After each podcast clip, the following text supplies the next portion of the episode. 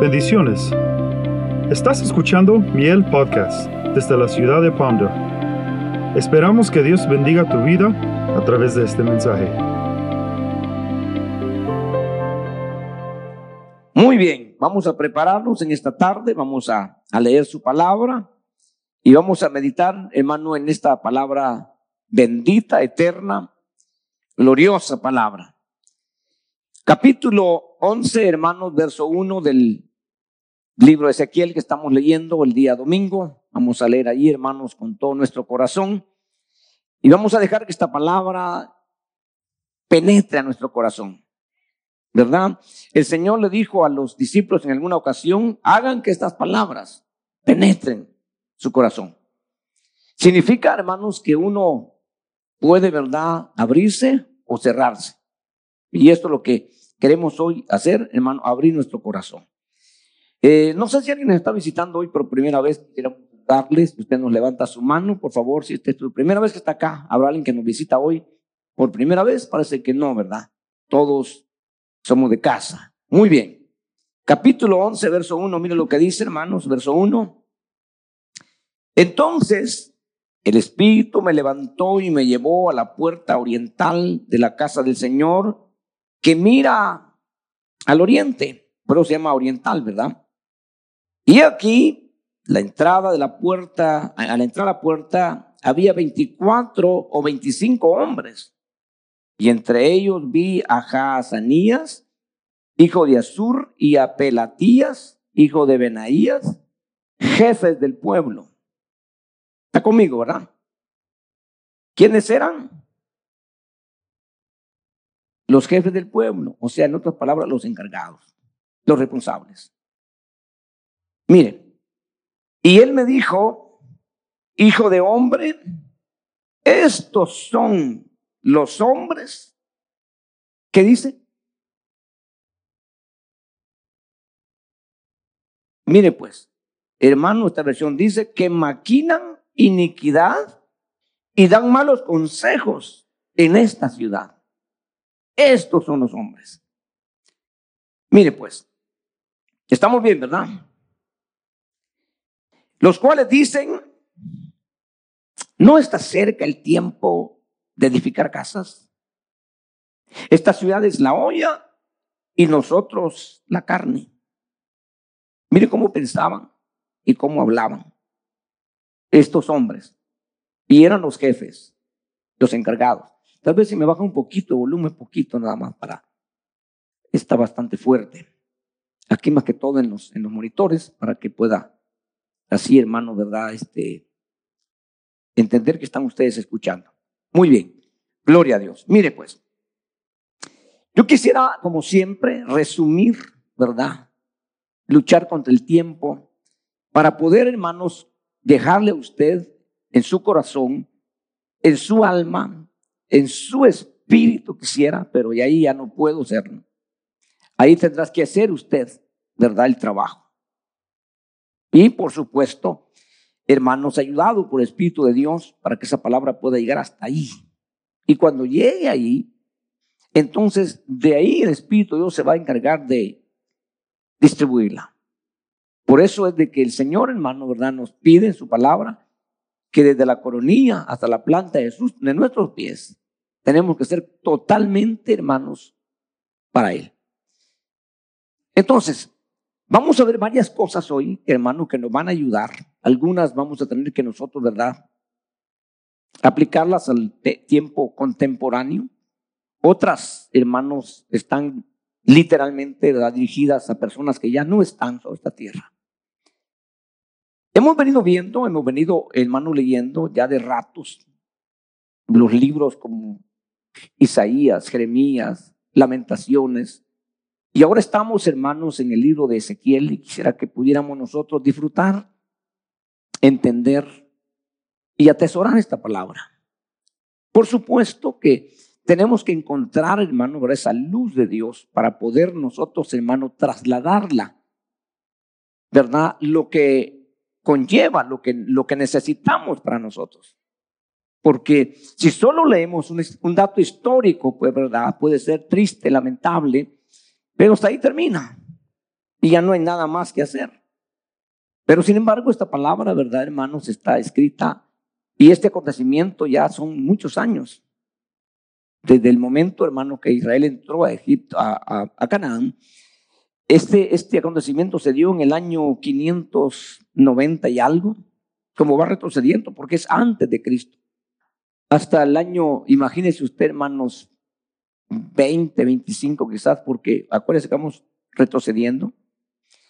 Y entonces, esto, hermano, eh, no quería Dios que pasara, luchó mucho, ya lo hemos visto en otros libros, para que no suceda, para no llegar a este punto. Pero lamentablemente, hermano, ¿verdad? La gente, y cuando digo gente, hablo de, la gente de Dios. Porque la gente de afuera, ¿no? ellos no les interesa, hermano. Ellos no se van a rodear. Ellos no se van a, convertir. Muchos de ellos no, se van a, no van a venir acá, ¿verdad? Ellos ni siquiera tienen la oportunidad, hermano, de poder buscar el rumbo correcto porque no saben. Muchos de ellos están yendo, hermanos, a templos, siguen sus religiones, pero de muy poco o de nada casi les sirve. Porque un templo, hermano, puede ser ¿verdad? Muy, muy lindo, muy lujoso, pero si no está Dios ahí, pues de nada sirve. Una religión puede ser enorme en número, pero si Dios no está allí, de nada sirve. Entonces, lo importante es que nosotros, que somos pocos, tengamos esa diferencia. En que Dios está aquí con nosotros. En que Dios está con usted, pues. Eso es lo que debemos nosotros asegurarnos. Porque si no, vamos a ser igual que los demás. Y eso sí marca la diferencia. Porque cuando viene el destructor, hermano, solo va a respetar la presencia de Dios. Él no va a respetar ninguna otra cosa. Si Dios está ahí, Él no puede destruir. Pero si Dios no está, Él destruye. Entonces nos damos cuenta, hermano, que todo esto que se ha dado, ¿verdad? Es por varias cosas. Y dos en específico que vamos a ver aquí, que son hermanos, ¿verdad? Unos personas que ya vimos, jefes, líderes. El encabezado dice gobernantes. La gente que tiene a cargo, hermano, ¿verdad? El gobierno. En el sentido eh, secular, ¿verdad? Tenemos un gobierno que es el que maneja todo y nosotros nos ajustamos a lo que, lo que ellos dicen. Algunas cosas no son correctas, pero es la orden. Y Dentro de la iglesia también hay un gobierno, donde nosotros tenemos que estar, hermano, ¿verdad? Eh, ajustados, no a lo que pensamos, no a lo que queremos, sino a lo que Dios dice. Para que de esa manera nosotros, ¿verdad?, estemos en la línea correcta. Y dentro de esos gobiernos, hermano, tanto los seculares como los espirituales, hay estas dos cosas, ¿verdad? Nosotros estamos luchando porque la iniquidad no entre. Y si no hay iniquidad, ¿qué es lo contrario? Piedad, ¿verdad? Entonces, que la piedad reine aquí. ¿Y qué otra cosa hicieron estos hombres, según lo que leímos? Consejos perversos y equivocados. Entonces, nosotros tenemos que lidiar con eso en todas las épocas y, y cada día será peor esto. Porque hoy los consejos que están viniendo, hermanos, de los gobiernos conservadores que por años se mantuvieron como este país, ahora están equivocados. Ahora son otros consejos. Y se acomodan al ambiente, el tiempo, a la gente, las circunstancias, pero eso no significa que es lo correcto. Y entonces nosotros tenemos que llegar a un, punto en el que, hermano, ¿verdad? Vamos a tener que nosotros, hermano, y hasta aquí, hasta aquí, tenemos esa oportunidad de decir, hermano, no estamos de acuerdo con esto y vamos a seguir con lo que Dios dice y nos respetan hasta aquí ahora. Pero puede llegar un momento en que digan, ¿saben qué? Quieran o no quieran, ustedes van a hacer lo que nosotros digamos. Y eso no está muy lejos. Por eso es que nosotros tenemos que prepararnos, hermanos. Porque entonces tendrá que haber una rebelión abierta en decir, no lo hacemos. Y entonces eso puede causar muerte. Humanamente hablando, muerte. Puede hacer que Dios se glorifique como se glorificó en aquellos jóvenes hebreos que resistieron a causa de sus vidas y Dios los libró. Puede ser que no. porque ya muchos de hombres de Dios murieron resistiendo contra el mal. Pero nadie puede hacerlo, hermano, así por así, si no, antes ha permitido una preparación. Ninguna persona es diestro en algo, de repente empezó y ya no, son años de práctica, años de dedicación. Para tocar un instrumento no es así, ta, ta, ta, ta, ta, fácil. No, no, son años de dedicación hasta que le fue agarrando, le fue agarrando, le fue agarrando, hasta que se vuelven súper expertos. Entonces, en este asunto nosotros necesitamos, y hoy que ya estamos tarde, pero todavía podemos, todavía tenemos oportunidad. Ok, entonces hermano, tenemos que nosotros, ¿verdad?, empezar a darle prioridad. Nosotros los encargados, porque nosotros tenemos una demanda de parte de Dios. A nosotros no nos van a pasar por alto, hermano, así como, ¿verdad? Este, ni modo. No, no, nosotros tenemos una demanda. Los ministros tenemos una demanda de parte de Dios. Tenemos una responsabilidad enorme de mantener la justicia, la piedad, a costa de lo que sea. Tenemos que buscar el consejo de Dios, aunque no sea el que usted quiera. Pero es el consejo de Dios, que aunque pareciere por hoy equivocado, hermano, y no muy aceptado, el final se va a ver el resultado. Y es el deber y la responsabilidad del que está, hermano, encargado. Dios siempre va a ir. Por eso es importante esperar que Dios delegue. Porque cuando Dios delega, si algo sale mal, Dios va a ir con el que delegó. Dios va a ir con él. Y le va a preguntar qué pasó. Como hizo con Adán. ¿Quién pegó? ¿Quién cayó? ¿Quién falló? Eva. Le fue a preguntar Dios a Eva, Eva, ¿qué pasó? Le fue a preguntar a Adán. ¿Por qué? Porque a él le dijo, a él le encomendó, él es responsable. ¿Has comido el árbol que te dije que no comieras? Le dijo Dios Adán. Cuando usted mira que Dios le dijo a Eva, de este árbol no coman, Eva supo que no comieran por medio de Adán, pero Adán supo por medio de Dios. Y esa es la responsabilidad que tenemos nosotros. No podemos ignorar, siervos de Dios, no podemos ignorar eso. Aquí ha llegado el momento, hermano, en que Dios está mostrando cosas sobrenaturales, en las que está mostrando Dios, hermano, y cuesta entender un poco porque yo le expliqué a ustedes, tal vez no estaban todos ese día, pero Israel no se fue llevado en cautiverio, hermano, era imposible llevar a cantidad de gente. Era imposible, aunque Nabucodonosor tenía un ejército enorme y tenía recursos que le sobraban, era imposible llevarse, hermano, un millón de personas o medio millón de personas. Solo Dios pudo sacar más o menos un millón y algo de Egipto, solo Dios. Y traerlo para Egipto, para Canaán. Pero nadie más podía hacer eso. Imagínense darle comer cada día a un millón de personas. Imagínense, hermano, hacer todo lo que hay que hacer para un millón de personas. Entonces ellos son, aunque son inconversos, pero tienen medidas y dijeron, no podemos hacer eso. Entonces vamos a llevarnos grupos. Y se llevaron tres grupos mayoritarios y luego se llevaron muchos después, pero prácticamente fueron tres grupos que se llevaron. Cuando nosotros entendemos eso, nos damos cuenta de lo que Dios está haciendo, hermano, porque en este caso se cree que Ezequiel ha sido llevado en el segundo grupo. Ahora, Nabucodonosor, hermanos, fue a Jerusalén por orden de Dios. Así de que de alguna manera tenía que respetar ciertas cosas. Y una de las cosas que Nabucodonosor quería dejar en pie es el templo. No lo quería destruir. Por eso no lo destruyeron la primera vez que entraron. Por eso que pusieron a dos hombres como reyes encargados, porque ellos querían tener ese lugar en pie. Pero Dios determinó que se iba a destruir. Y entonces no les quedó más que destruirlo. Porque ya está la orden de parte de Dios. En los dos templos. Sí, ¿Sabe usted que Jesús dijo que el templo de moderno iba a ser destruido, que no iba a caer piedra sobre piedra? ¿Sabe que hermano Vespasiano hermano, no quería destruir el templo, ni a un Tito quería destruir el templo. Está probado por la historia. Pero fueron hermanos, fueron soldados dirigidos que no saben por quién, los que le pusieron fuego. Pero ellos querían evitar eso, porque era algo muy especial, muy hermoso, para quemarlo.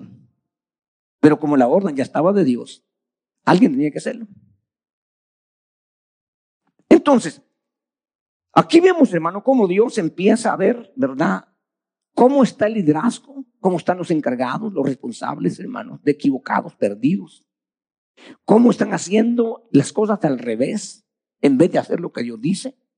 Porque se ha perdido el temor, hermano, de Dios se ha perdido. Entonces, ¿cómo ellos piensan?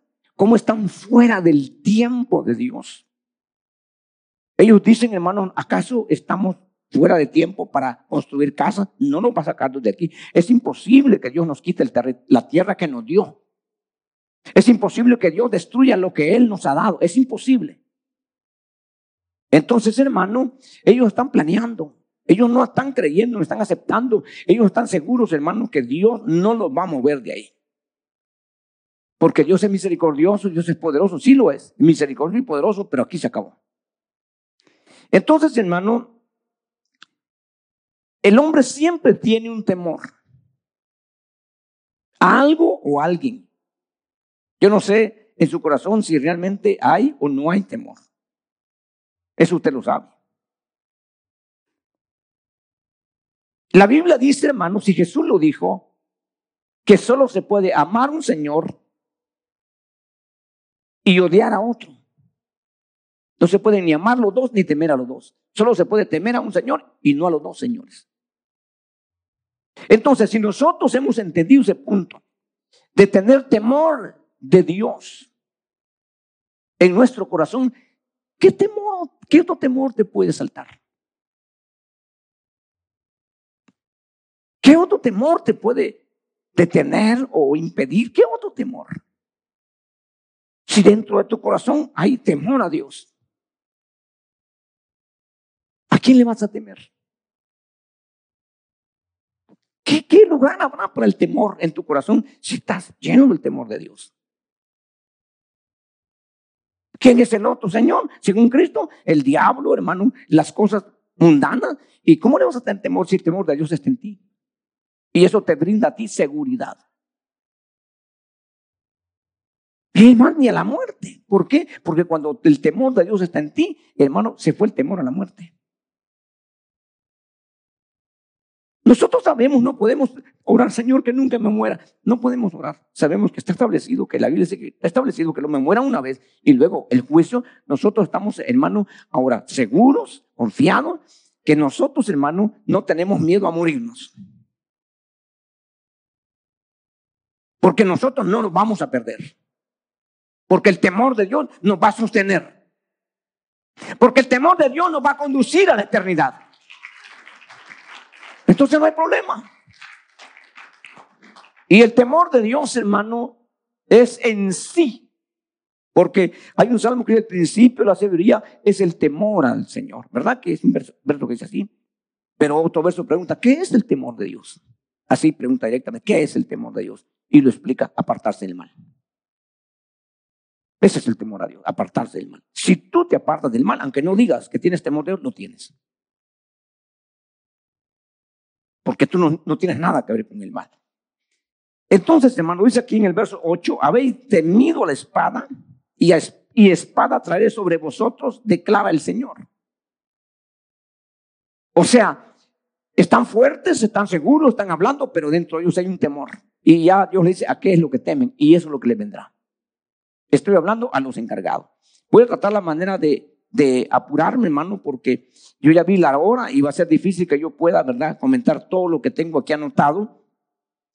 Eh, pero quiero tocar algunos pincelitos así, eh, hermano, importantes. Vamos rapidito al verso 19. Dice, yo les daré un solo corazón y pondré un espíritu nuevo dentro de ellos y quitaré de su eh, y quitaré dice de su carne el corazón de piedra y le daré un corazón de carne. El verso 22 dice, hermanos, entonces los querubines alzaron sus alas con las ruedas en, a su lado y la gloria del Dios de Israel estaba encima sobre ellos. La gloria del Señor se elevó en medio de la ciudad y se detuvo sobre el monte que está al oriente de la ciudad. Otra versión traduce creo que es el monte de los olivos. Ok, aquí estamos viendo lo que mencionamos un poquito el, el domingo pasado, hermano, de que mientras la gloria de Dios esté sobre una persona, sobre una congregación, sobre un núcleo de personas, hay seguridad. Mientras esté la gloria de Dios. Podemos estar en una congregación sin sonido, con dificultad de escuchar. Podemos estar con un edificio deteriorado por falta de recursos. Podemos tener, hermanos, no gente que nos ayude en la música. Podemos, hermano, tener lo que usted quiera de desventajas. Pero mientras esté la gloria de Dios, no importa lo demás. No, no importa lo demás. Amén. Quizás, hermano, sería difícil decirles sin micrófono, hermano, síganme. Vamos a cantar un cántico. Vamos a decirle a Dios lo que hay en nuestro corazón. Y hay cánticos, ¿no? Hay cánticos, hermano, que, que nos ayudan porque nos toca y sentimos algo hermoso cuando estamos cantándolo, ¿verdad? Y, lo estamos diciendo sinceramente y con todo el corazón. Pero fuera bonito si tuviera una, un músico con un buen sonido y nos ayudara, hermano, y entonces pudiéramos nosotros inspirarnos y, y meternos y llegar, hermanos, hasta la gloria de Dios, y estar bajo esa gloria, hermano, sería hermoso. Puede ser que no haya. Puede ser, hermano, que nosotros, tal vez los que están aquí, me alcanzan, me a escuchar y diga, yo, hermano, vamos a cantar un cántico, hermanos, al Señor. Los demás, ¿y qué dijo? No oímos, no entendimos. Quizás estén allá atrás con dificultades, por falta de recursos. Y entonces, hermano, eh, mejor si nosotros tenemos, eh, ¿verdad? El tiempo, el tono, la melodía y todo eso, ¿verdad? Y empezamos a cantar todos, hermano. Imagínense ustedes, ¿verdad? Que todos huyéramos y empezáramos. Pues este cántico, por ejemplo. En mi corazón hay una canción que demuestra mi pasión para mi rey y mi Señor, para aquel que me amó. Hermoso es, y, nos metemos todos, sin música. Pero sentimos que algo se está moviendo, que algo se está, hermano, moviendo dentro de nosotros y que de repente, hermano, tal vez ya ni pusimos cuidado a lo que sigue porque nos quedamos así, hermoso, hermoso, hermoso, hermoso. ¿Qué necesidad tenemos de orquesta y de grupos si fuera así, verdad? Ahora, si estamos todos en el mismo sentir, gloria a Dios. Hermano, todo esto se mueve por medio de la gloria a Dios. Y aquí hubo un movimiento a la gloria de Dios, pero triste para irse.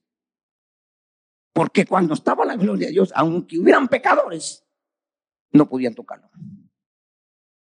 Pero aquí mandaron un séquito, no de humanos, de seres especiales, querubines, a que van a recoger la gloria de Dios.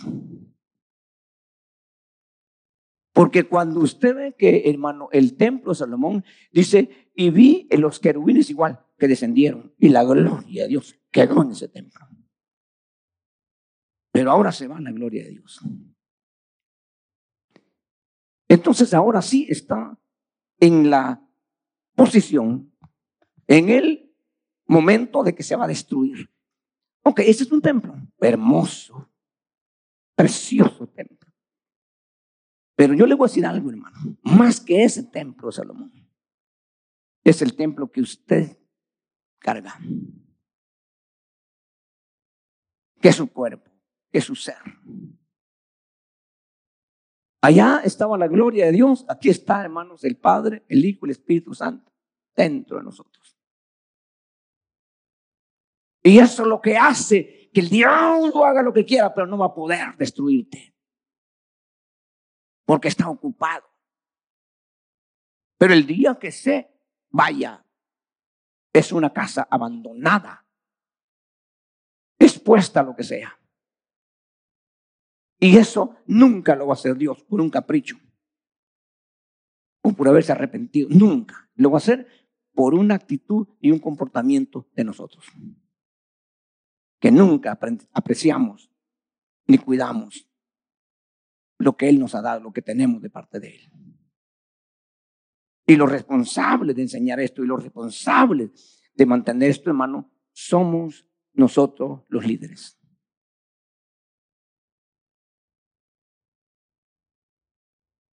Voy a decir, cositas, hermano, que son fatales. Por ejemplo, se ha hecho y se ha deshecho hoy de los estrados, de los altares, si queremos decir. ¿Verdad? Hermano, dejando subir a quien sea, hasta gente inconversa, a ministrar. Se ha adornado, hermano, al capricho y el antojo de quien sea. No se le ha preguntado a Dios si está, si está de acuerdo, pero decimos que esta es la casa de Dios. Y si es la casa de Dios, que lo es, debe, debe, decidir todo. Desde lo más pequeño hasta lo más grande, porque es su casa. O caso de repente llega alguien, hermano, y le cambia todo a usted su casa y usted sin darse cuenta, y de repente llega usted y dice, ¿y quién hizo esto? Es que está más bonito, me gusta más. ¿Cómo que me gusta más si es mi casa? Por favor, pregúntese. Entonces, nosotros tenemos que cuidar eso. Somos los responsables. No en nuestra casa, pero somos los responsables. Y debemos de nunca cambiar, hermano, la gloria de Dios por nada. Porque si no, Dios nos va a pedir Dios está a punto de llamar a cuenta a todos aquellos hombres a los cuales Dios le delegó con los que Dios no le delegó no tiene nada que ver Dios. Esos se van hasta el último. Pero a los que Dios le delegó, les tiene que pedir cuenta a Dios. ¿Qué hiciste? Por ejemplo, a usted, que no es un gobernante, ni yo tampoco, pero dice que nos va a pedir cuenta qué hicimos mientras estuvimos en el cuerpo. Sea bueno o sea malo. Ya tenemos responsabilidad. Pero aquellos que tienen, hermanos, responsabilidades de no solamente de ellos personalmente, sino hermanos de, de, más personas. Es más crítico. Bueno, dejémoslo ahí por causa del tiempo. Mire, hermano, ya me pasé mucho. Mire, vamos al verso 1 del capítulo 12. Y dice, y vino a mí la palabra del Señor diciendo, hijo de hombre, habitas en medio de la casa rebelde. Tienen ojos para ver, pero no ven. Oídos para oír y no oyen porque son una casa rebelde. O sea, la rebeldía va reduciendo las capacidades.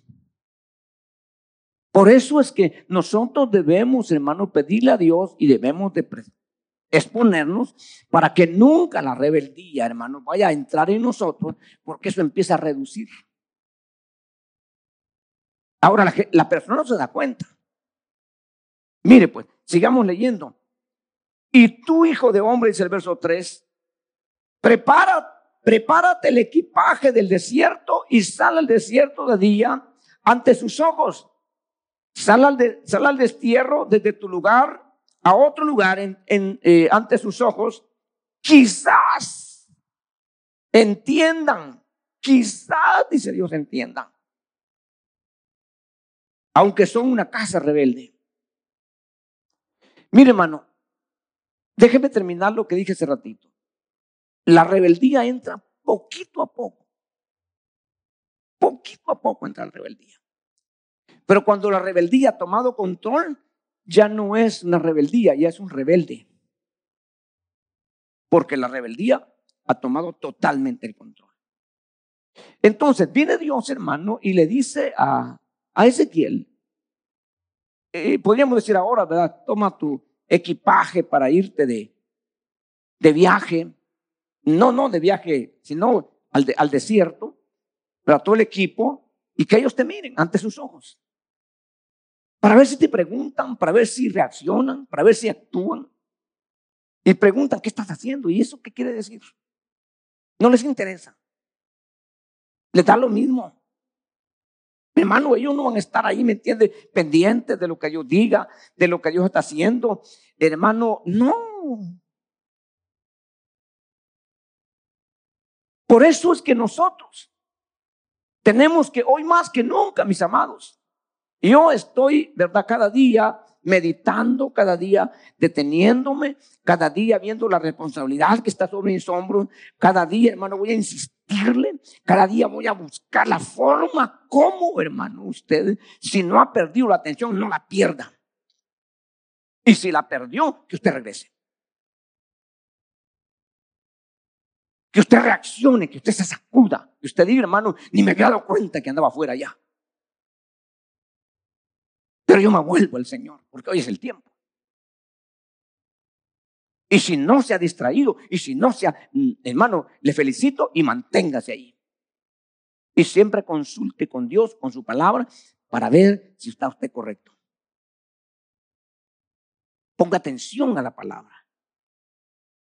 Porque, hermano, le decía que esta gente, ¿verdad? Dios esperaba, Dios es tan bueno, hermano, Dios es tan misericordioso, Dios es amor, vimos el, tema pasado el viernes y vamos a seguir viendo despacito eso, ¿qué, es realmente el amor?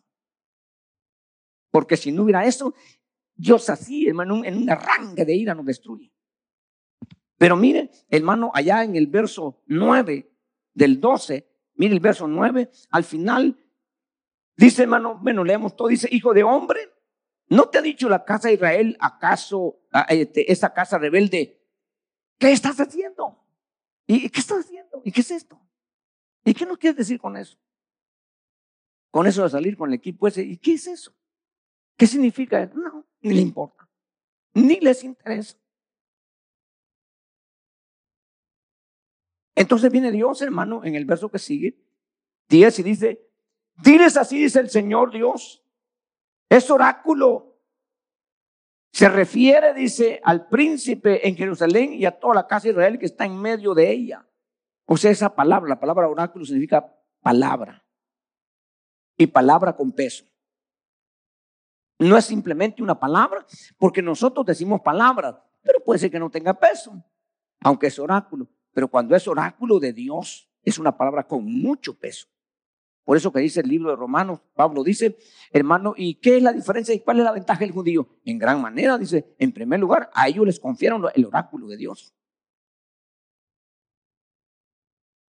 No a los gentiles, a ellos. Entonces, hermano, resulta que ellos, hermano, aquí no entienden. Pero lo que está haciendo Ezequiel es una, hermano, eh, figura literalmente para despertar una pregunta. ¿Y qué va a pasar? ¿Y por qué está haciendo eso? Porque así de esa manera iban a tratar al príncipe. Ahora es el príncipe, o sea, el que está al cargo de todo.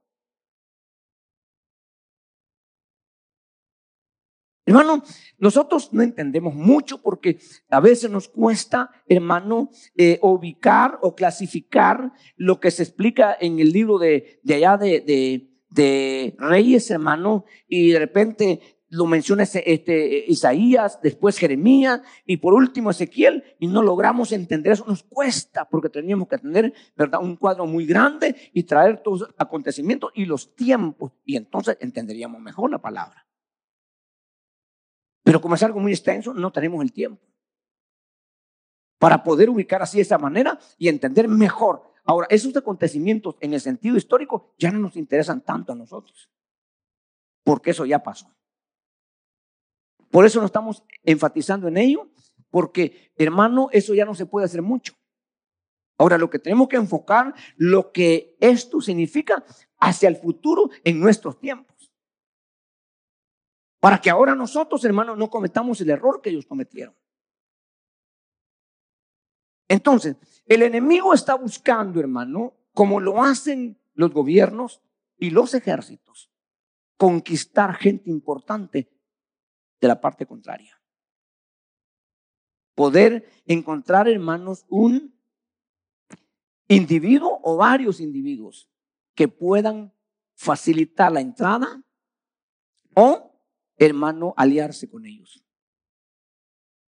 Y ese es el temor de todo ejército, hasta los egipcios.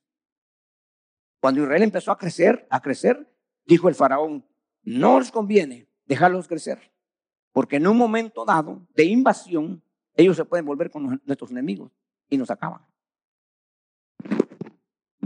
Entonces, hermano, pero eso ha venido, ha venido, ha venido sucediendo de años y años y años y muchas veces nosotros no nos damos cuenta. La iglesia en sí, hermano, en su pureza y en su santidad, es una entidad poderosa, tan poderosa, tan poderosa, que Jesús ya lo dijo, que ni las puertas del infierno podrán prevalecer contra la iglesia, frente a frente. No puede. El diablo, el infierno, no puede nadie.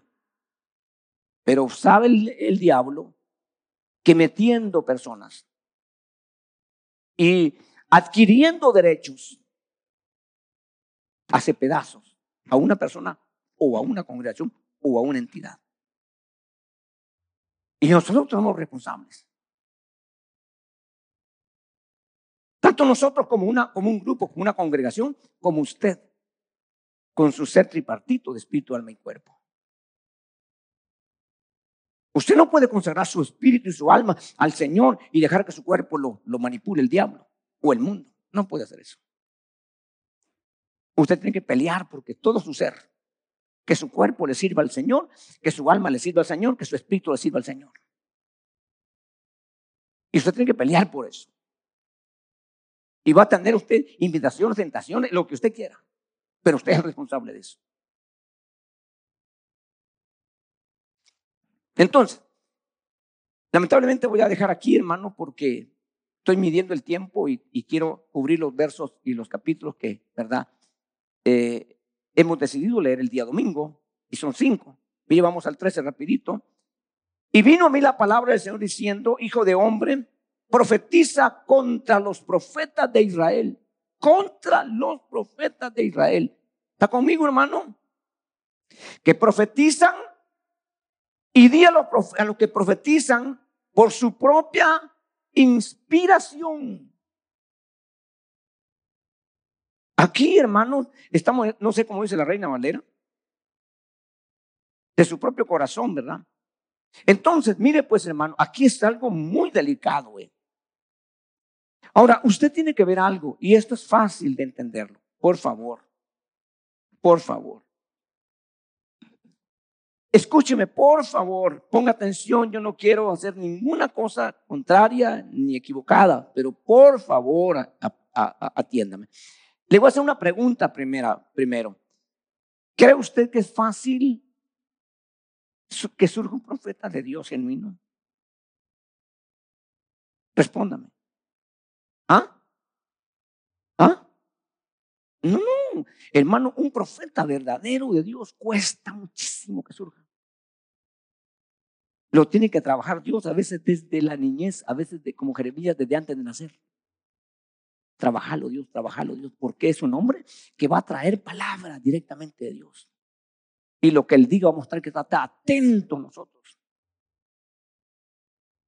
Porque o perdemos o ganamos. Entonces, simple, simple, simplemente, cuesta ver surgir ese tipo de personas. No es fácil. En la historia de Israel, de Israel. En el mundo, dejémoslo. Vamos a la, a la gente que conoce la palabra. En la época de Israel, cuando el pecado empezó a entrar y todas estas cosas empezaron a surgir a grandes cantidades de profetas. A tal grado que en una ocasión, cuando la época de Elías juntó 850 profetas, 400 de un lado y 450 de otro lado. ¿Y de Dios cuántos habían? Uno de Dios. 850. Hermano, entonces mire, pues, es bien fácil identificar esto.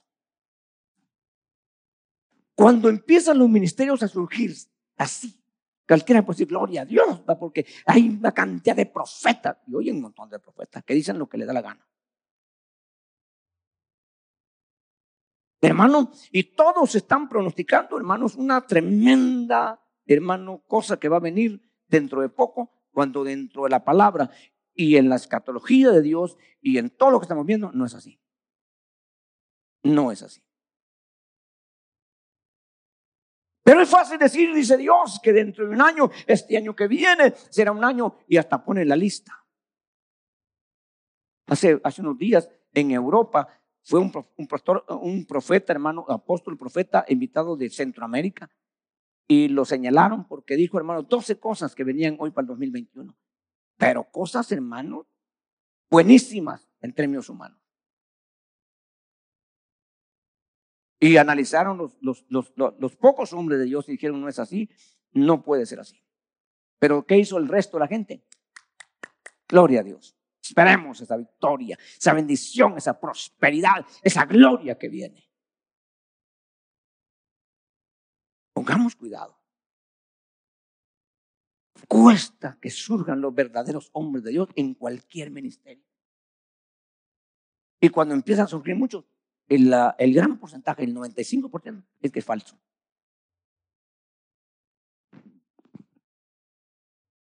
¿Me explico, hermano? Encontrar un cuadro, una cosa genuina. Hay autógrafos que ahora valen mucho dinero porque lo, le puso un autógrafo fulano de tal. Pero cuando los van a comprar, tienen que pasar por una revisión expertos con máquinas para ver que ese autógrafo, es original. Y muchos se encuentran que no es, que es una copia o es falso. Y tienen que pasar por ese, proceso eh, tremendo, hermano. ¿Por qué? Porque no quieren dar mucho dinero por algo que no es verdadero. Pero en este caso, nosotros estamos dando el alma, no dinero, algo que no es genuino. Y le voy a decir una cosa, hermano. A veces se mira más atractivo lo falso que lo genuino. Tiene más adornos y más atractivos lo que es falso que lo que es genuino. Entonces, aquí va a llamar Dios, hermano. Primero dijimos, hermano, a los gobernantes. Luego va a decir Dios la palabra al, al príncipe. Ahora va con los profetas. Porque no se van a quedar así nomás, pues. No, no, no nos van a, hermano, tratar de engañar y a tratar de decir cosas y que al final, pues, no pasó nada. No, no, Dios va a llamar a cuenta. Y aquí, en este capítulo, hay una tremenda sentencia para todos estos profetas, hermanos, que profetizaron conforme a su propia inspiración o su corazón, pero que Dios nunca dijo nada. Imagínense, hermano, imagínense un ejemplo así sencillo. Que venga un profeta y nos diga, así dice Dios, estoy agarrado con ustedes, los voy a bendecir, los voy a prosperar, porque ustedes son muy lindos y unos hijos muy obedientes. Cuando el profeta que viniera de parte dijera, miren hermanos, aquí hay un montón de pecadores que están pecando y piensan que nadie los mira, pero ya los di yo Dios, dice Dios. No, no, no le gustaría a mucha gente. Entonces, nosotros necesitamos, hoy más que nunca, tener voz de Dios y no de hombre.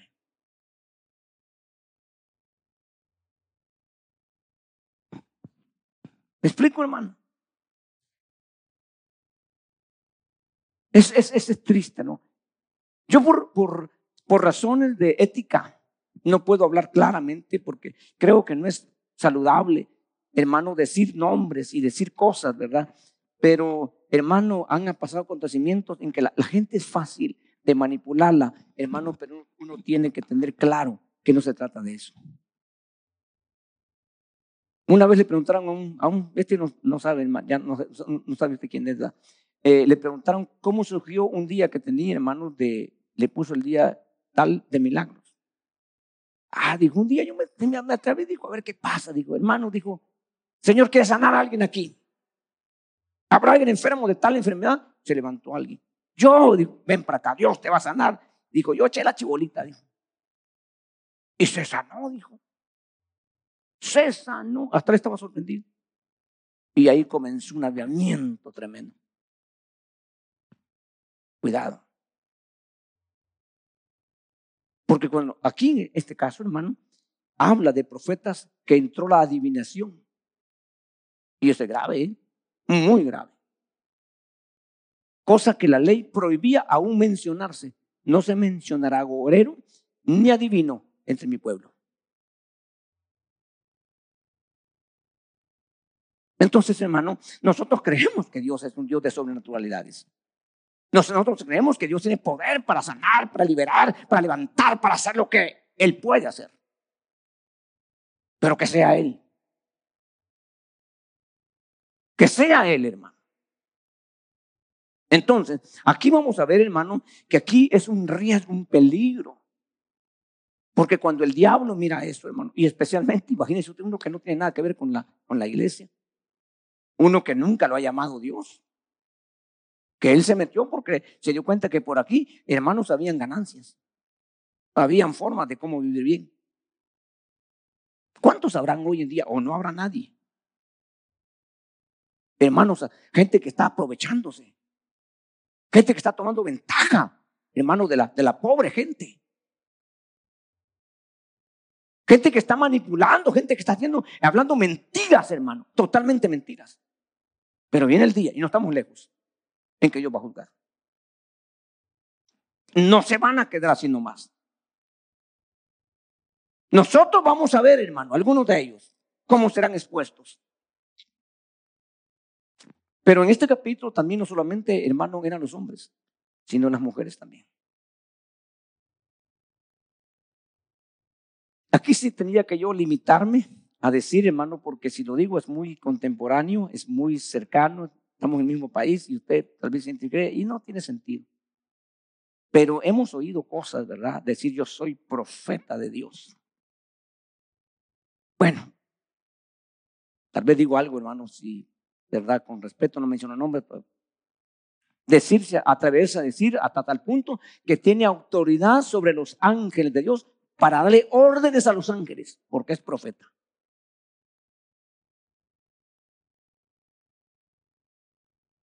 ¿Usted qué dice de eso? Usted puede decir, ¿sabe qué? No, no, no, no, no. Eso, eso es antibíblico, eso es peligroso, eso es inaceptable pero son miles los que aplauden. Parte de la iglesia. Porque de alguna manera Dios en su misericordia nos, ha enseñado y hemos despertado un poquito, hermano, no totalmente, para que no sigamos buscando y pidiendo y suplicando, hermano, pero para no tragarnos cualquier tontera, pues. Entonces, aquí dice, hermano, en este capítulo, Verso 17 dice, y tú, hijo de hombre, pon tu rostro contra las hijas de tu pueblo. No está hablando de extraños, ¿eh? Que profetizan por su propia inspiración, profetizan contra ellas. Y di, así dice el Señor Dios, hay de las que, con, las que cosen cintas mágicas. Aquí está la magia dentro de mí. Hermano, usted se va a dar cuenta que ahora está todo eso dentro de la iglesia. Hay adivinación, hay magia, de todo. Hay dentro, hay personas que están haciendo eso en la iglesia hoy. Dice, hermanos, mágicas para todas las eh, coyunturas de la mano y hacen velos para las cabezas de, la, de personas de toda talla con el fin de qué? De cazar las almas, de aprisionarlas, de dominarlas. Y nosotros, hermano, buscando que nuestra alma sea libre de toda artimaña del adversario, de toda cosa mundana y de toda cosa, hermano, perversa, buscando eso. Y de repente vamos a caer, hermano, a que, a que nuestra alma sea prisionera, sea, hermanos, eh, dominada. Y dice Dios, pregunta Dios, cazaréis las vidas de mi pueblo y prevaler, y dice, y preservaréis vuestras vidas. O sea, puedes hacer eso y no te pasa nada y sigues viviendo y como que no pasó nada. No, no, no, espérate, espérate. No, Dios va, Dios va a intervenir. Decía un dicho allá la gente, Dios venía antes, Dios tarda, pero no olvida. Va a llegar un momento en que Dios, hermano, Va a tomar, hermano, cartas en el asunto. Va a poner Dios su mano. Tanto a favor de unos como en contra de otros. Dios lo va a hacer. Pero ya estuvo, ¿no? Pero basta ya, hermano. Pero despertemos nosotros. Pero entendamos nosotros, hermano. Que esto es importante para nosotros, para nuestro tiempo. No podemos caer nosotros, hermano, en ese movimiento maligno, diabólico. No podemos caer. Yo entiendo, hermano, fíjese, yo entiendo, yo, yo obviamente no puedo, hermanos, no puedo yo, ¿verdad? Mencionar nombres ni movimientos, no puedo hacerlo porque creo que no es ético ni, ni, ni, algo por estilo, a menos que amerite y a menos que personalmente pueda hablar con personas y se le pueda decir, hermano, pero yo creo que todos los ministros nos equivocamos. Yo creo que no hay ni un ministro que no se equivoca. ¿Qué dice usted? ¿Verdad que sí? Ni uno. Ni uno. Porque sería uno infalible. Y no hay ni un infalible. Todos somos falibles. Ahora, pero una cosa sí le voy a decir. Nosotros podemos tolerar algunas equivocaciones porque al fin y al cabo hay humanidad. Pero el que se equivoca cada rato, con ese hay que tener cuidado. Ese es peligroso. Porque entendemos que nos equivocamos, pero el que se equivoca cada rato. Pero el que no entiende de sus equivocaciones y sigue equivocándose. Como, yo conocí, como yo estuve, hermano, dentro de ese movimiento, y yo le puedo decir con verdad, hermano, yo vi, ¿verdad?, cómo se le llamó una vez y otra vez y otra vez la atención a ciertos ministros por sus equivocaciones. Equivocaciones, hermano, garrafales. Y digo yo ahora, y ahora que están sueltos, que nadie les, nadie les puede decir nada. Yo estuve cuando tenía alguien que le, llamaba la atención. No le gustaba mucho, pero le llamaba la atención. Y le decía, francamente, esto no es correcto. Mira, fulano, esto está, mal. No, está bien. Lo que, lo que dijiste no es bien, no es bíblico. No es correcto. Y así, sí, sí, sí, iba, pero no convencido. Entonces, si, si constantemente nos equivocamos, es un peligro, es un riesgo. Ahora no podemos meternos en decir, hermano, nadie se equivoca, ya dijimos, todos nos equivocamos. Y tenemos que reconocerlo y tenemos que ser humildes. Que cuando alguien nos prueba, hermano, no nos enojemos. Eso es para usted y para mí. Si usted me corrige en algo que usted tiene todo el derecho, yo tengo que ser dos veces humilde en reconocerlo y decir es cierto. Él tiene razón. Y nunca enojarme, ni verlo ya de lado porque me corrigió, me, trató de... No, no, no, no. Está en su deber y en lo correcto. Mm, mm, especialmente si lo hace con respeto. Porque si yo me enojo, entonces estoy yo acelerando, aseverando y no aceptando que yo me equivoco. Pero si yo soy humilde, entiendo que yo me equivoco y tengo que reconocerlo en algo pequeño o algo grande, me equivoqué. ¿Y qué cuesta reconocer que nos equivocamos? ¿Qué, nos hace menos? Al contrario, si usted, si yo tuviera un líder que dijera, hermano, mire, usted dijo esto y esto, hermano, pero de acuerdo a la palabra, esto es incorrecto. Y si él me dice, hermano, tienes razón, yo tendría más confianza en él. Porque yo diría, bueno, si reconoce sus errores, yo voy a reconocer sus verdades. En vez que, en vez que baje, crece más. ¿Qué es lo que a veces no entendemos? El único que no ha pedido disculpas, nunca se ha equivocado, nunca es Dios. Por eso lo amamos y le servimos con todo nuestro corazón. Aleluya. ¿En qué capítulo estábamos?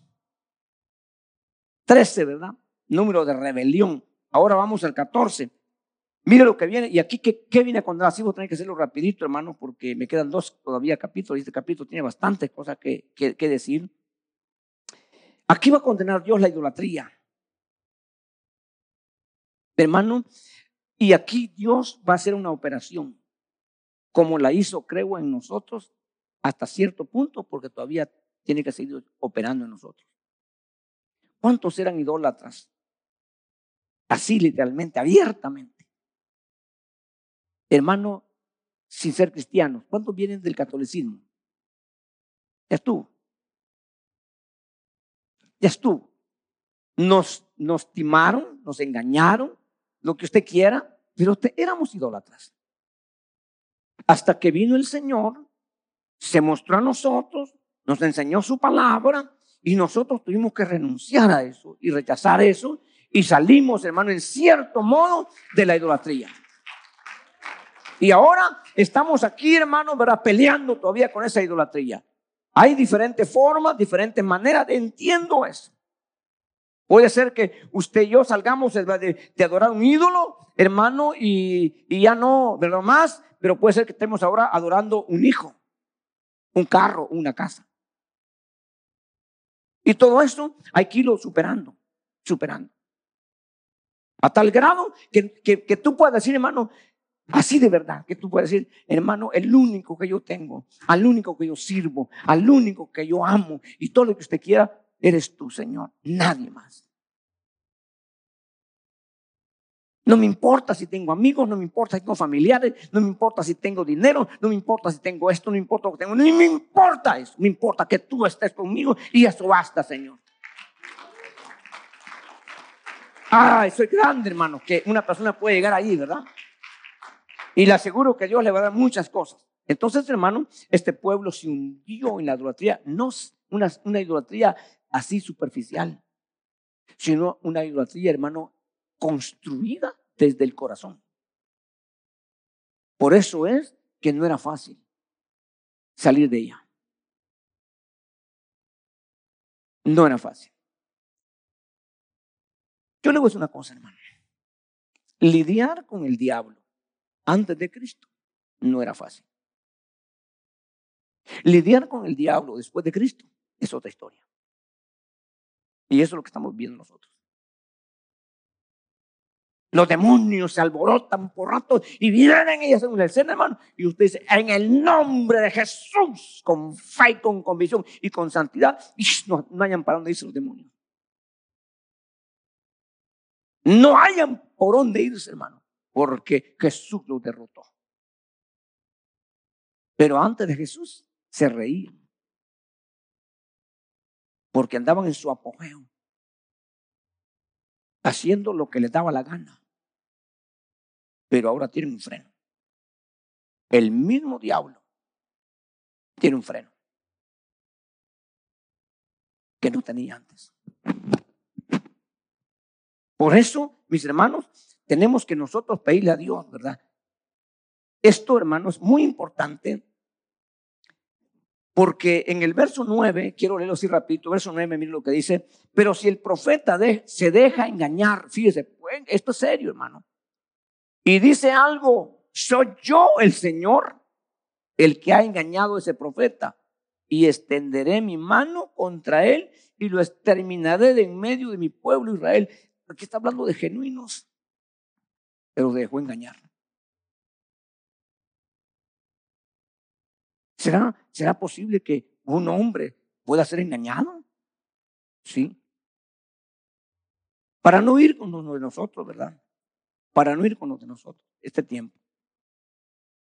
Hermano, vamos a los que ya pasaron. Usted sabe esa historia, hermano, de aquel hombre profeta, pero muy joven. Se llama, ni su nombre se menciona, varón de Dios, que fue, hermano, ¿verdad?, hablar aquel rey, hermano, perverso, llamado Jeroboán, que estaba haciendo sus ritos y su paganismo, hermano, y estaba precisamente en un altar. Y entonces el, profeta llegó y le dijo, altar, altar, así dice Dios. ¿Se acuerda? Y el, y el rey dijo, hermano, agárrenlo. Y cuando dio la mano, se le secó la mano al rey. Entonces asustó el rey. Y ya pidió que orara. Y cuando oró el profeta, volvió la mano a funcionar. Pero ese profeta, hermano, tenía una orden. Vete por un camino y regresate por otro. Si te saludan, no seas malcriado, pero no les contestes. Si te invitan a comer, no comas ni bebas en ningún lado hasta que regreses de donde viniste. Y caminó bien, iba muy bien, hermano. Y entonces dice que los hijos de un profeta al cual ya no le hablaba Dios. ¿Por qué no le hablaba a Dios? Hermano, le dijeron, viera lo que hizo ahora un profeta. Y ni sabemos quién es, vino y joven. Un gran futuro por delante. Mira lo que hizo y le contaron. Dijo, enciame el asno y, ¿y dónde se fue? Por allá. Y lo alcanzó, hermano. Dice que lo alcanzó. Y le dijo, mira, yo soy profeta, lo primero que yo soy profeta de Dios, como tú. Y a mí me acaba de hablar Dios, que ya cambió de idea. Mire, hermano, no le dijo así, ¿no? Pero la orden que Dios directamente le dijo a él, esa había que respetarla. Le he dicho, le he dicho, oh, mira, ¿sabes qué? Bye bye. No quiero hablar contigo. Es más, háblame, yo camino, no te contesto nada. Yo no tengo orden de no responderte nada. Entonces, hermano, le dijo, Dios me ha dicho que venga y te traiga y que, coma, y que comas, hermano. Y accede. Y es engañado. Y después, hermano, el otro sarcásticamente le dice, mira, por cuanto desobedeciste la orden de Dios, cuando te apartes de mí, un león te va a matar. Pero fíjese que es un león muy bien extraño, hermano, porque los leones generalmente matan lo que sea para comer. Pero dice que ni se comió el cuerpo del, profeta ni el asno. Y cuando llegaron ahí estaba el, el león todavía. Hermano, en esta operación es crítico. Pero aquí se mueven tinieblas, huestes de maldad. Están moviéndose ahorita, en los cuales necesitamos nosotros ponernos firmes delante de Dios. Y de verdad, ahora sí caminar más que nunca, hermano, delante de Dios rectos. No le ponga atención a lo que oiga. Mire, hermano, yo me he quedado viendo ciertas predicaciones le voy a mencionar esta, tal vez usted ya lo escuchó. A mí, yo, quiero, yo quiero aprender, hermano. Yo, yo siento que necesito aprender. Por eso me detengo a veces, no cualquier tontera, ¿no? Me quedé viendo un, predicador, hermano, que para mí me estaba enseñando muy bien. Y muy bien. Lo, lo, oí, hermano, un sermón, y luego me apareció otra vez, hermano, y lo volví a oír. Pero ahora estaba enseñando escatología. Y ahí va bien, en escatología, hasta el punto que llegó, hermano, de que él dice, ¿verdad? Hermanos, la iglesia no pasa la gran tribulación ninguna persona se queda. Ok. Entonces, como está viendo uno, no puede preguntar ni nada, ¿verdad? a ver qué dice. Y él empezó a explicar. Y de repente llegó al punto, para no cansarle, dice hermano, y leyó el, el verso que dice cuando el personaje le pregunta a Juan, ¿y, ¿y estos que vienen ahí quiénes son? Y Juan le dice, yo no sé, tú lo sabes, Señor. O esos son los que vienen de la gran tribulación. Y era una multitud tan grande, tan grande que no se podía contar. ¿Se acuerdan que el pasaje dice así, verdad? Y dijo el hermano, estos son los que se salvan en la gran tribulación. Porque los salvos que estamos hoy nos vamos todos. Y en la gran tribulación, cuando la cosa se ponga dura, entonces ahí se va a salvar muchísima gente. ¿Y dónde lo respaldan en la Biblia? Y la Biblia dice, hermano, que nosotros, hermano, entraremos la plenitud de los gentiles y se acabó el plan para los gentiles, no hay más oportunidad. Y con respecto a los judíos, sellan a 144 mil de ellos, de 12 mil de cada tribu, para que no se se consuman, los demás se, mueren. ¿Dónde justificamos esto? Si la persona no tiene conocimiento, amén, amén, amén, ¿qué? Estaba, estaba tomando algo nutritivo y le dieron cianuro. Y ese trago es cianuro, cianuro. Es suficiente para que se muera. Entonces no podemos. Digo yo, hermano, Dios ayúdanos, Dios ayúdanos. A mí me da dolor, me da tristeza. Porque hermano, nosotros tenemos responsabilidad, tenemos que dedicarnos, tenemos que ver y en algunos casos, honestamente decir, no sé hermano qué va a pasar. Mire, yo no puedo explicarle, no sé qué va a pasar. Mejor oremos juntos aquí, pidamos, preguntemos al Señor qué dice. Tal vez más adelante el Señor nos revela a alguien o por ahí nos dice algo el Señor, ¿verdad? Pero por ahorita yo le mentiría si le digo algo. Eso es integridad. ¿Por qué? Porque somos falibles. Entonces, estamos en un tiempo tan difícil, hermano, como nunca. Hermano, yo le dije a usted, ¿verdad? Hace unos años, hace unos dos años, quizás le dije a usted, no sé si usted se acuerda, le dije, hermano, dan ganas de morirse para irse ya. Porque según se va viendo la cosa, hermano, no sé dónde vamos a terminar, pero hoy está más todavía. Hoy está duro, hermano. Y más duro va a estar mañana. Entonces, de tal grado que cuando nosotros miramos todo el panorama, es un poco, es un grupo pequeño realmente, el que escapa. Es un remanente. Es una palabra compuesta de dos palabras. Rema, que es vida, inmanencia, permanencia. O sea, permanecer con vida. ¿Cómo estamos nosotros?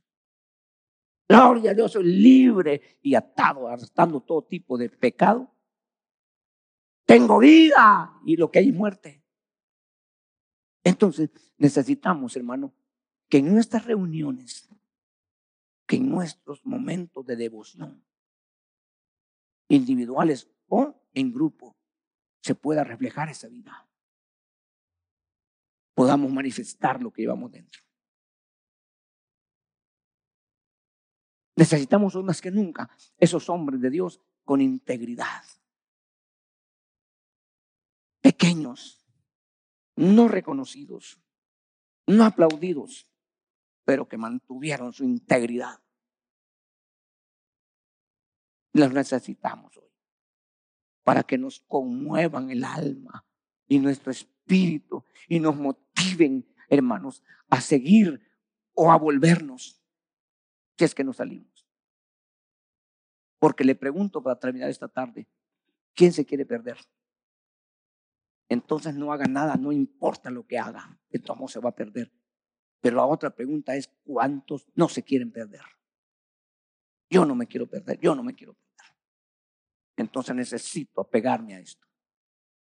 Necesito, hermano, meterme.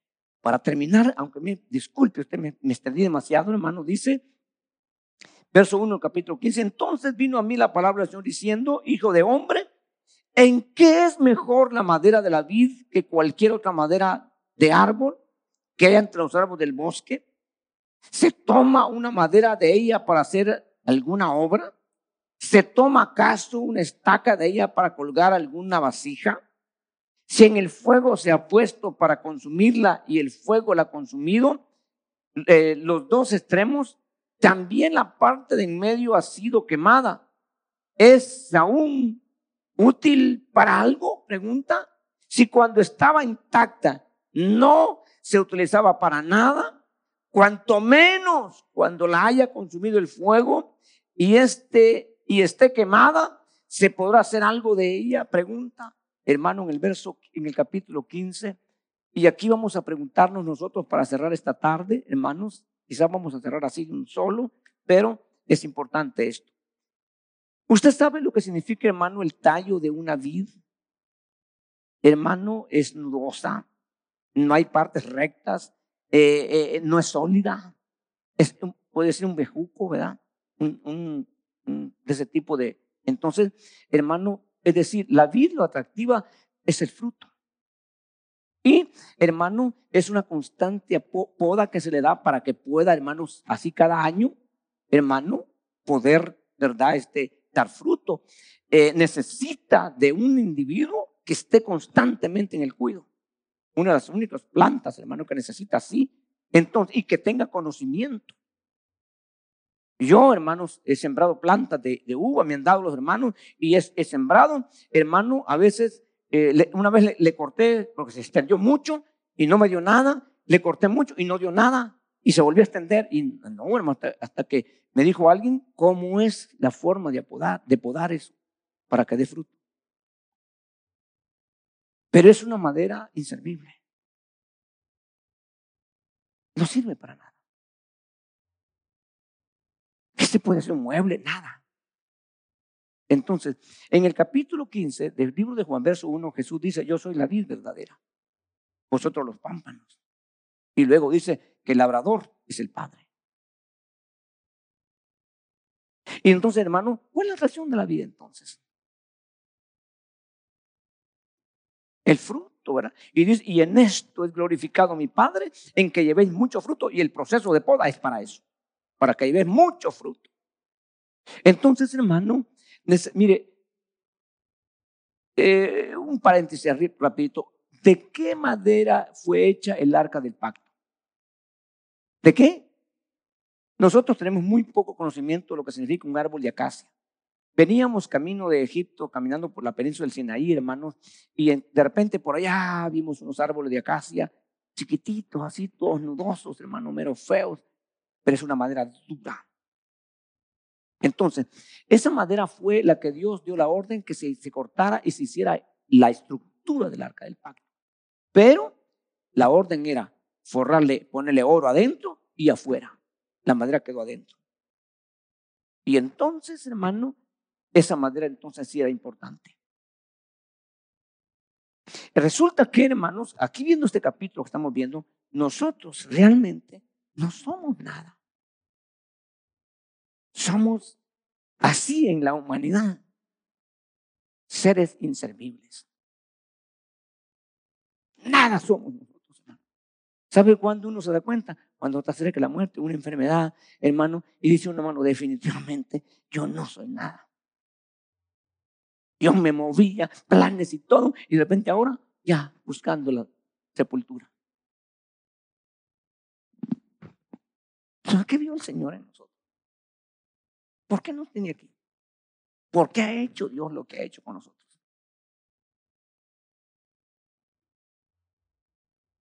Primero, hermano, por la pura misericordia de Dios. Por el gran amor que nos tiene. Porque Él decidió hacer esto diciendo, de lo vil y de lo menospreciado, de lo que no era, yo hice ahora para avergonzar lo que según era es para gloria de Él. O sea que en otras palabras, dimos yo no soy nada, yo no puedo hacer nada, yo no tengo nada, pero gracias a Dios que Él me escogió, que Él me tiene y ahora a Él sea la gloria por los siglos de los siglos. Y es todo lo que espera Dios. Es todo lo que espera Dios. Pablo dice, para resumir, este tesoro, es decir, el Espíritu de Dios y esta gloria, está en vaso de barro para que la gloria no sea del vaso, sino del que la dio. Nunca te olvides de eso, nunca nos olvidemos de esto, hermano. Y vas a ser un hombre fuerte, una mujer fuerte, hermano, reconociendo que Él es el único digno, que Él es el único grande, que Él no necesita nada, nada más necesita el Señor, hermano, nada menos necesita el Señor. Él es todo, Él es completo. Qué lindo ver personas así por toda su vida. Usted lo conoció cuando era joven, ahora cuando es mayor, lo mira cuando es anciano y usted mis respetos a esta persona. Demostró que él entendió que era él y quién era el que lo llamó. Que nos inspire eso para que podamos así toda la eternidad, hermano, estar nosotros agradecidos y nunca, nunca le faltará nada ni le sobrará nada porque Dios es perfecto. Yo no sé si usted siente la presencia del Señor. Eso es lo que nos motiva, nos motive y nos impulse y nos llene. El día que aquí haya un show o cualquier otra cosa, ya no vale. El día que lo movamos nosotros por el ritmo que traemos, hermano. ¿Sabe que eso está entrando ahorita a la iglesia, hermano? A mover la gente con el ritmo. Y un montón de cosas, hermano, mundanas, mundanas. Pero cuando el Señor te motiva, cuando el Señor te mueve, las cosas cambian. ¿Quiere que oremos esta tarde? Disculpe usted el tiempo que me he tomado, pero creo, hermano, que así rapidito. Era importante que nosotros oyéramos esto esta noche, esta tarde.